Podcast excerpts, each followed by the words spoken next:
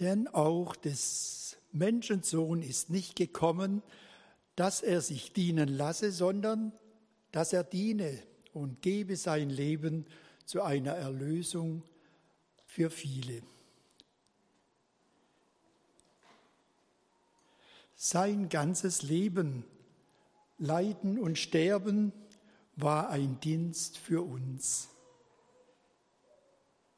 Wir sind in der Passionszeit. Wir gehen auf Karfreitag und Ostern zu.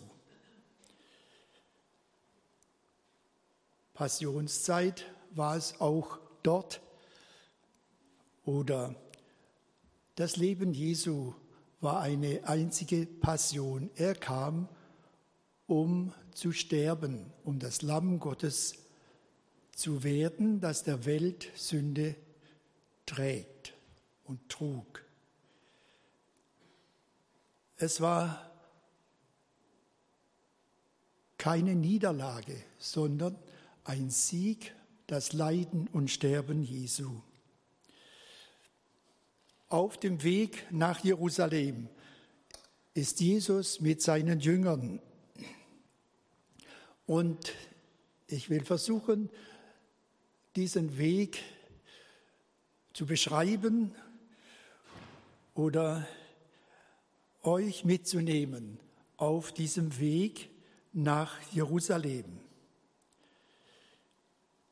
Jesus hat seinen Jüngern verschiedentlich, also dreimal, von seinem Leiden und Sterben und Auferstehen gesagt.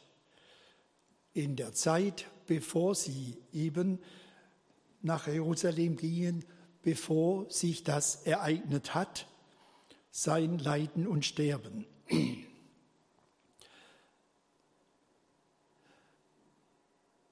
Die erste Leidensankündigung an seine Jünger und darauf die Reaktion war dann bei Petrus, der öfter ja, das Wort ergriff für die Jünger, dass Petrus Jesus so beiseite nahm und sagte, das widerfahre dir ja nicht. Petrus konnte das nicht so sehen und wir sind erschrocken über die Reaktion, die Jesus dann oder die äh, Antwort, die Jesus dem Petrus gab, nämlich er sagt, fahr hinter mich, Satan. Du meinst nicht, was göttlich ist, sondern was menschlich ist. Sehr menschlich war dieses Meinen des Petrus.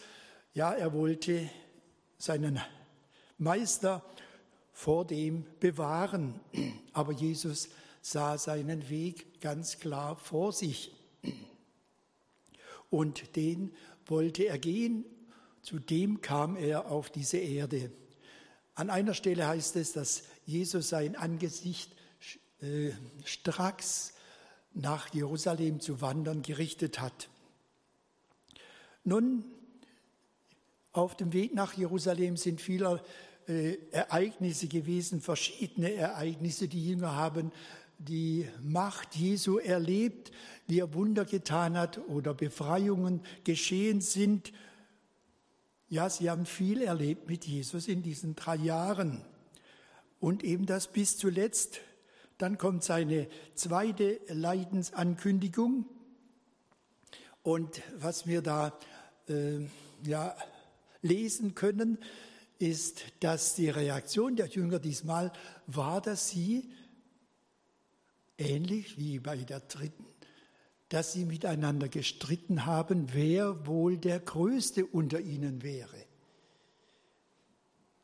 Jesus redet von seinem Leiden, Sterben und Auferstehen und die Jünger streiten sich, wer wohl der Größte unter ihnen sein werde.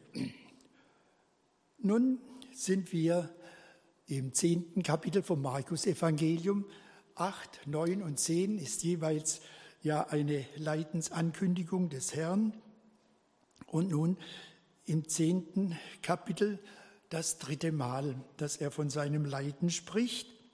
Aber gerade in diesem Kapitel möchte ich einige Stationen nennen. Da ist auch wie heute bei uns im Gottesdienst, die Segnung der Kinder.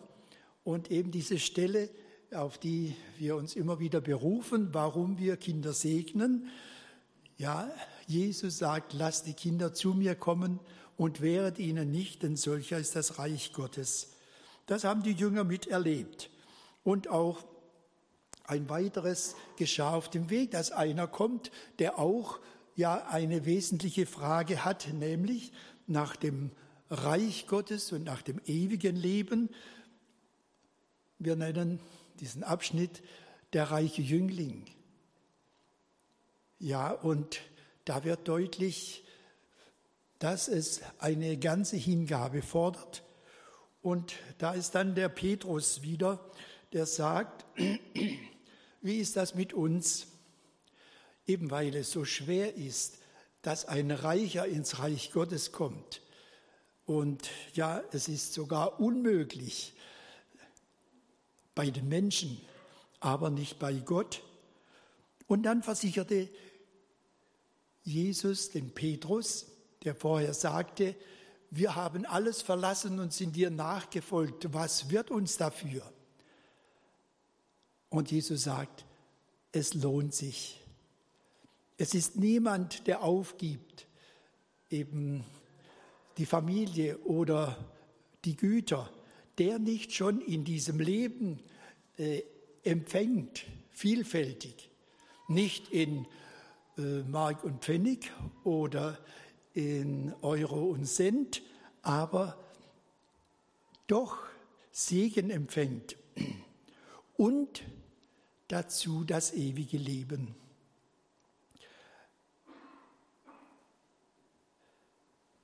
Petrus fragt nach dem Lohn und Jesus sagt, oder wir können das so ausdrücken, es lohnt sich, mit Jesus zu gehen, auch wenn der Weg schwerer wird. Und nun die dritte Leidensankündigung. Da ist, wird Jesus noch ausführlicher. Das sagt er von Einzelheiten, dass er ausgeliefert wird, überantwortet den hohen Priestern und den Schriftgelehrten, und sie werden ihn zum Tode verurteilen und den Heiden überantworten. Die werden ihn verspotten und anspeien und geißeln und töten, und nach drei Tagen wird er auferstehen immer wieder diese Aussicht, dieser, äh, ja, diese Hoffnung, es geht weiter.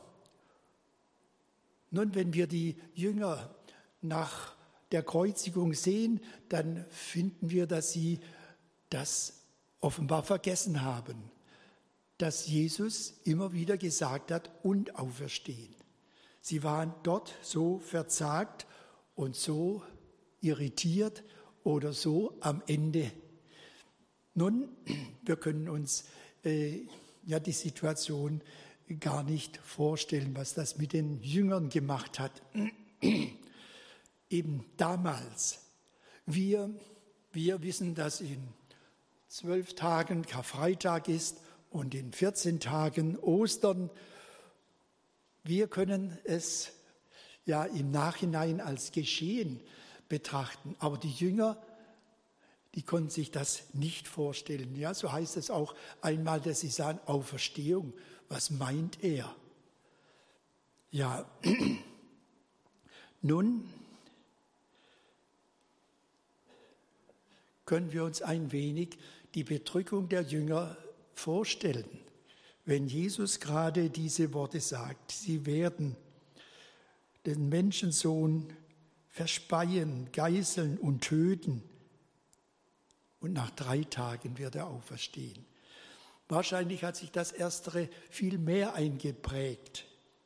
Und doch, nun kommt es dahin, was wir eben schon hörten,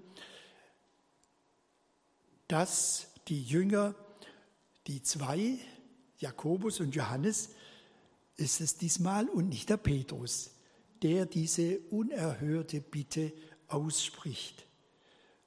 unerhört ist diese Bitte auf zweifache Weise. Wir finden, die nehmen sich was raus. Was fällt denen ein? Was bilden die sich ein? Und unerhört bleibt diese Bitte. Jesus kann dieser Bitte nicht stattgeben. Also die Bitte um die Ehrenplätze oder die besten Plätze, die sich diese Jünger erbeten haben, kann ihnen Jesus nicht erfüllen. Nun war es sehr von Egoismus bestimmt, diese Bitte, und taktlos in dieser Situation. Ich denke, so, so empfinde ich und vielleicht auch ihr. Das ist doch so deplatziert, jetzt so äh, ja, mit diesem Wunsch äh, heranzutreten, an Jesus heranzutreten. Und eben noch einmal, und das ist Johannes und das ist Jakobus, sein Bruder, die eben diese Bitte vorbringen.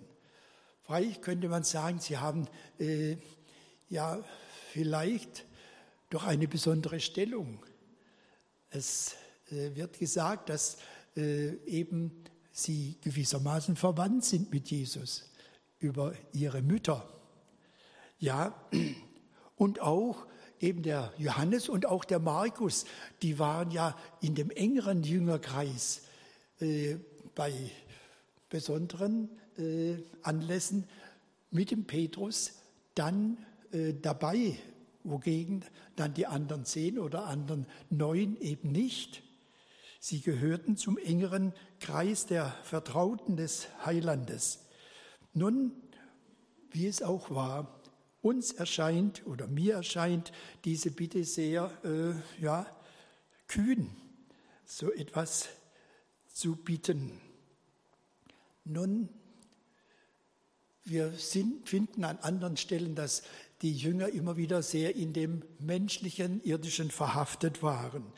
Also nach weltlichen Mustern und auf weltliche Weise äh, sich das vorgestellt haben. Aber vielleicht nicht nur. Denn da waren sie auch mit dabei. Jakobus und Johannes und der Petrus mit auf dem Berg der Verklärung. Und Johannes schreibt dann später, und wir sahen seine Herrlichkeit, eine Herrlichkeit als des eingeborenen Sohnes vom Vater. Oder wir sahen seine Herrlichkeit, als wir mit ihm waren auf dem heiligen Berge. Eben diese Jünger Jakobus und Johannes haben etwas gesehen von Jesu Herrlichkeit. Und sie bitten darum, zu sitzen auf dem Thron seiner Herrlichkeit zur Rechten und zur Linken. Das war eigentlich gar nicht so weit hergeholt, sondern sehr naheliegend, eben wenn sie ja das so gebetet haben. Ja, so sind wir äh, ja, dabei, einen anderen Blickwinkel zu dieser Situation zu bekommen und, wie es vorhin schon angeklungen ist, das Positive auch in diesem Bestreben der beiden Jünger zu sehen. Sie glauben an Jesu Zukunft. Sie glauben an Jesu Zukunft, obwohl es gerade so aussichtslos erscheint, wie wenn es zu Ende gehen wird, die Sache mit Jesus. Sie glauben an seine Herrlichkeit und daran wollen sie unter allen Umständen Anteil haben. Dabei sein ist das Wichtigste. Sie wollen um jeden Preis dabei sein. Und so haben sie ein klares Ziel. Und so weit, so positiv. Nun, Jesus, ich sage es wieder zwischendurch, kann ihnen diese Bitte nicht erfüllen. Aber ich finde dieses Bestreben dieser beiden dabei zu sein. Und da sollen wir alle in seiner Herrlichkeit, die äh, kann er ihnen erfüllen. Und da sind uns diese beiden ein Beispiel. Und wir werden ja an vielen Stellen in der, im Wort Gottes aufgefordert, ja, alles daran zu setzen, einzudringen ins Reich Gottes. Trachtet nach dem, was droben ist, schreibt der Apostel Paulus. Oder Jesus sagt, trachtet zuerst nach dem Reich Gottes und nach seiner Gerechtigkeit. So wird euch das, was zum Leben nötig ist, alles zufallen. Da, wo es um das persönliche Heil geht, ist Zugreifen angesagt. Ist angesagt, dass man es heute äh, nützen soll, das heute nützen soll. Und da ist ja ein gewisser Egoismus erlaubt, da wo es um das Heil geht. Dass man nicht sagt, nun, ich warte mal, ob noch was übrig ist für mich, bis eben die anderen dran waren. Wenn wir zugreifen, nehmen wir den anderen nichts weg. Jesus ist der Heiland aller Menschen, sonderlich der Gläubigen. So schreibt es Paulus an einer Stelle. Ja, mein Herz ergreife jetzt dein Teil, so singen wir in einem Lied, das völlig selig macht. Ergreife jetzt dein Teil. Nun, ich möchte noch einen Gedanken. Im Matthäusevangelium äh, wird diese Stelle auch berichtet. Und dort ist der Unterschied, dass die Mutter mit diesen beiden kommt, mit Jakobus und Johannes. Und die Mutter eigentlich die Bitte vorbringt. Ich möchte, dass diese, meine Söhne, sitzen zu deiner Rechten und zu deiner Linken. Die Frage ist, wie wichtig ist mir es um das Reich Gottes? Die Sache mit Jesus, die persönliche Heilsgewissheit. Wie, welchen Stellenwert hat das Reich Gottes für mich? Trachte zuerst, so sagt Jesus. Und nun, wenn wir daran denken, wie diese Mutter mit ihren Söhnen kommt, die ja eigentlich schon erwachsen sind und selber reden können und auch, ja, wie es auch war, sie waren mit dabei und das äh, war ja auch die Bitte dieser zwei, ganz bestimmt. Was wünschen wir für unsere Kinder? Wie wichtig ist es uns, eben wie dieser Mutter, lass diese meine Söhne sitzen zu deiner Rechten und zu deiner Linken. Wie wichtig ist es uns, die wir Eltern sind, über kleine Kinder oder für von kleinen Kindern, oder eben Großeltern sind, wie wichtig ist uns, die wir ja gläubig sind, dass auch unsere Kinder gläubig werden.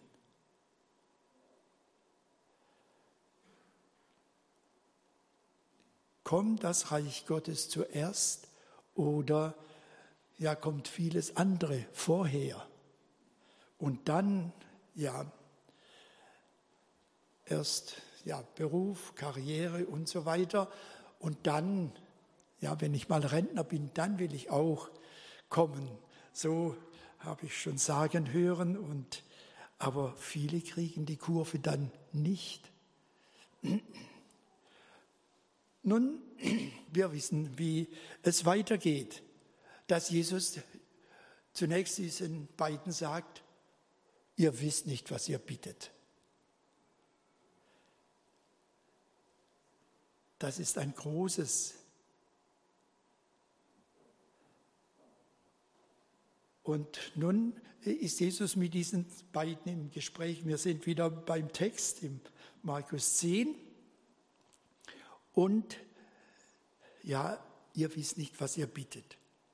Und dann sagt er, ja, von sich, was vorausgeht, bis er auf dem Thron der Herrlichkeit ist.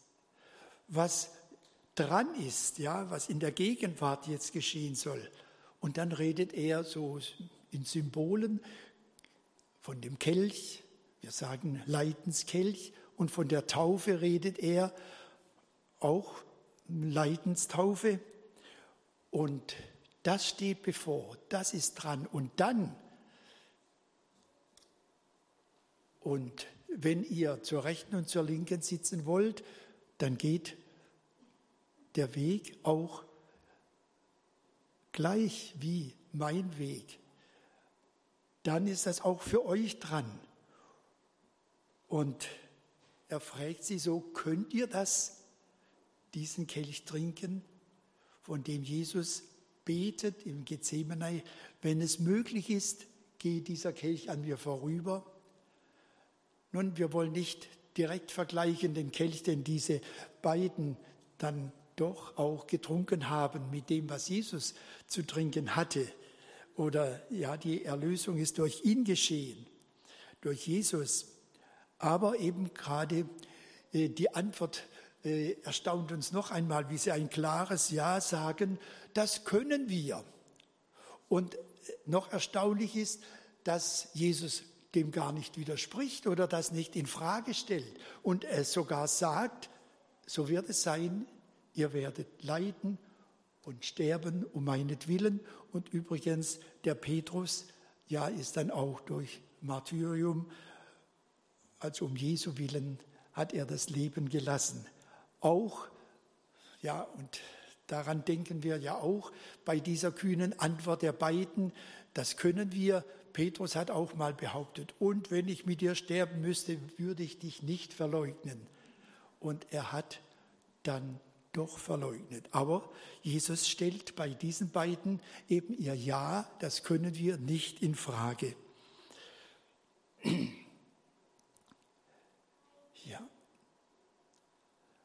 Und doch, die Bitte bleibt eine unerhörte Bitte. Und damit wird deutlich, wie Jesus, wir hörten es schon, sich unter den Willen des Vaters unterordnete. Ja, sich bewusst unterordnete, wie durch sein ganzes Erdenleben. Es steht mir nicht zu, das zu bestimmen.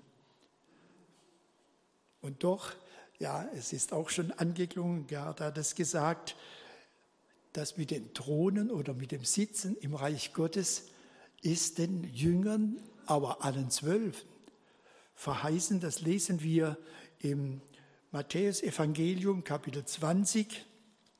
Da heißt es, dass sie sitzen werden auf zwölf Thronen.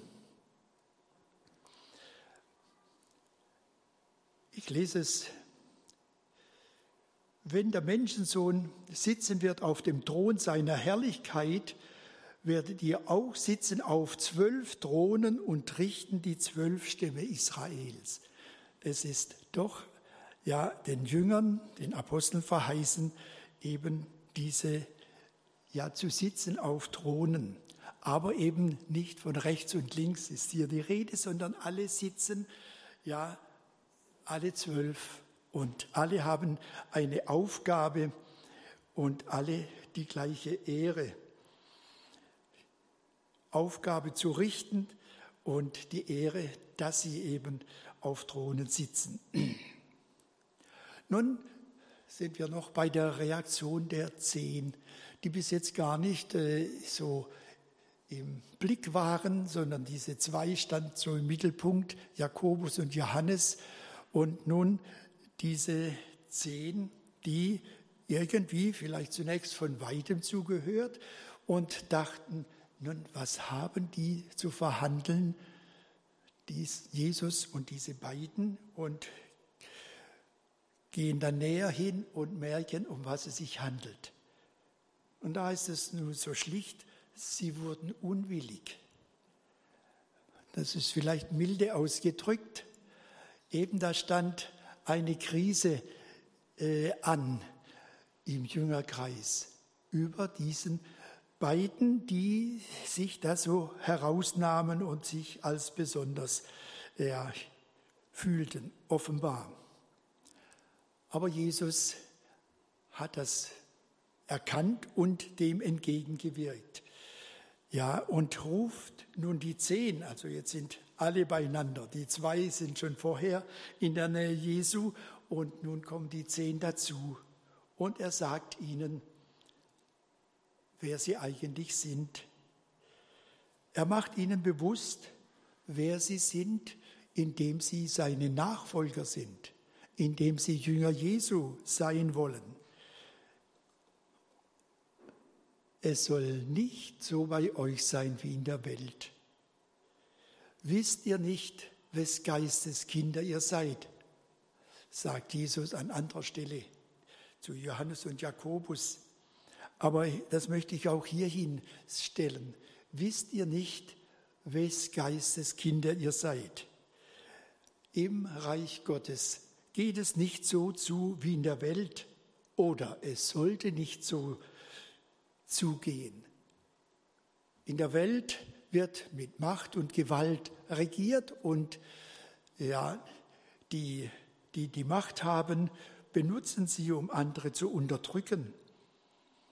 Und im Reich Gottes soll es umgekehrt sein. Wir haben die Frage ventiliert, eben wie man sich dienen vorstellt. Und da ist es doch vor allem, es ist auch angeklungen, dass es etwas ist, das man anderen tut, man kann sich nicht selber dienen. Freilich heißt es auch manchmal, du musst dich um dich selber kümmern jetzt. Aber eben, äh, wir tun das im Allgemeinen, denke ich, genug, dass man sich um sich selber dreht und um das eigene Wohlergehen bemüht ist.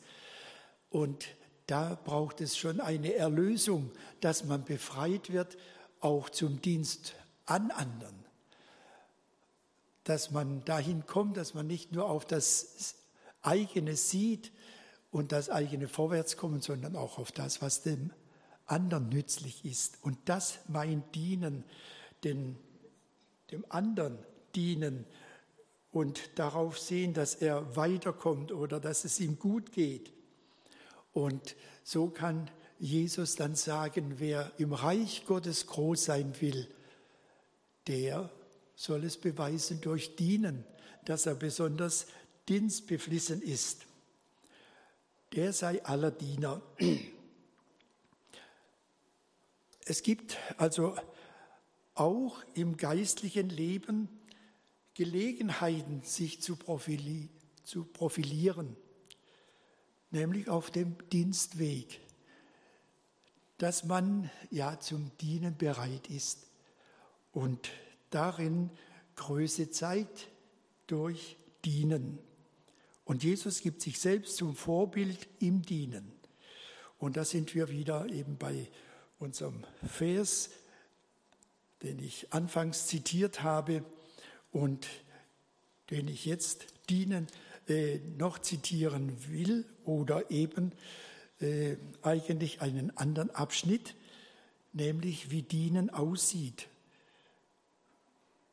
Jesus sagt, denn auch des Menschensohn ist nicht gekommen, dass er sich dienen lasse, sondern dass er diene und gebe sein Leben zu einer Erlösung für viele. Und Paulus schreibt an die Philipper, so seid unter euch gesinnt, wie es auch der Gemeinschaft in Christus Jesus entspricht.